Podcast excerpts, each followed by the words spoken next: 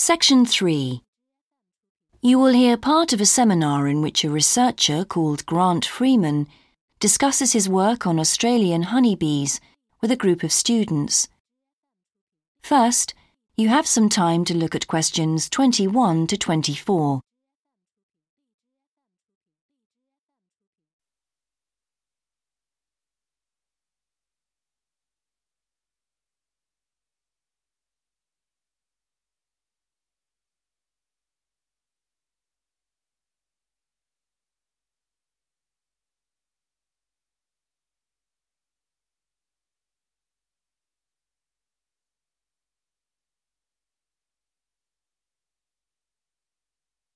Now listen carefully and answer questions 21 to 24.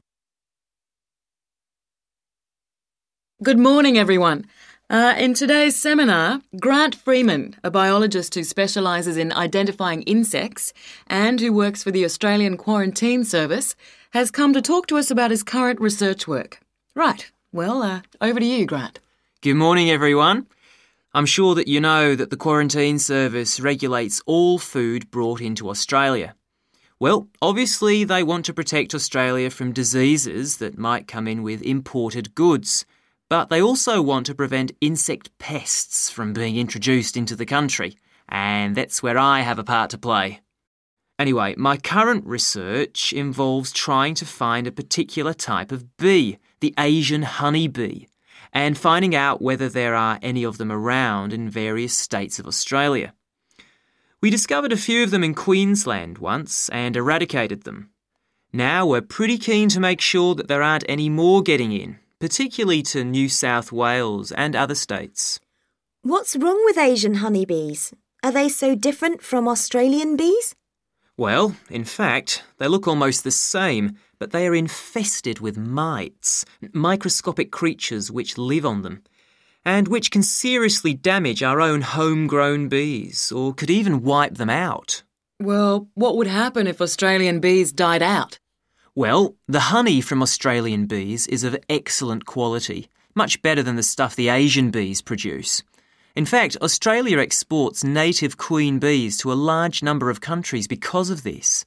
When the European honeybee was first discovered out in the bush, we found they made really unpleasant honey, and they were also too big to pollinate many of our native flowers here in Australia. That must have had a devastating effect on the natural flora. Did you lose any species? No, we managed to get them under control before that happened. But if Asian bees got in, there could be other consequences. We could lose a lot of money because you might not be aware, but it's estimated that native bees' pollination of flower and vegetable crops is worth $1.2 billion a year. So, in a way, they're the farmer's friend. Oh, and another thing is if you're stung by an Asian honeybee, it can produce an allergic reaction in some people, so they're much more dangerous than native bees. Before you hear the rest of the seminar, you have some time to look at questions 25 to 30.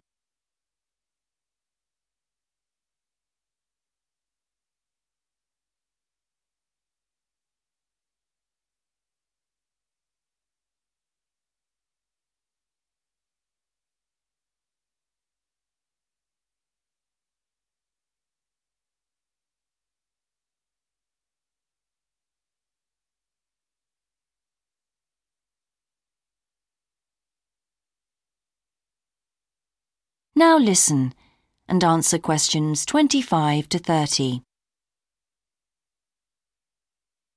How will you know if Asian bees have entered Australia? We're looking at the diet of the bird called the rainbow bee eater. The bee eater doesn't care what it eats as long as they're insects. But the interesting thing about this bird is that we are able to analyse exactly what it eats, and that's really helpful if we're looking for introduced insects. How come? Because insects have their skeletons outside their bodies, so the bee eaters digest the meat from the inside. Then they bring up all the indigestible bits of skeleton, and of course the wings, in a pellet, a small ball of waste material which they cough up. That sounds a bit unpleasant. So, how do you go about it? In the field, we track down the bee eaters and find their favourite feeding spots, you know, the places where the birds usually feed. It's here that we can find the pellets. We collect them up and take them back to the laboratory to examine the contents. How do you do that? The pellets are really hard, especially if they've been out in the sun for a few days. So, first of all, we treat them by adding water to moisten them and make them softer. Then we pull them apart under the microscope. Everything's all scrunched up, but we're looking for wings, so we just pull them all out and straighten them. Then we identify them to see if we can find any Asian bee wings. And how many have you found? So far, our research shows that Asian bees have not entered Australia in any number. It's a good result and much more reliable than trying to find live ones as evidence of introduced insects. Well, that's fascinating. Thank you, Grant, for those insights. I hope that you might inspire some of our students here to conduct some similar experiments. That is the end of section three. You now have half a minute to check your answers.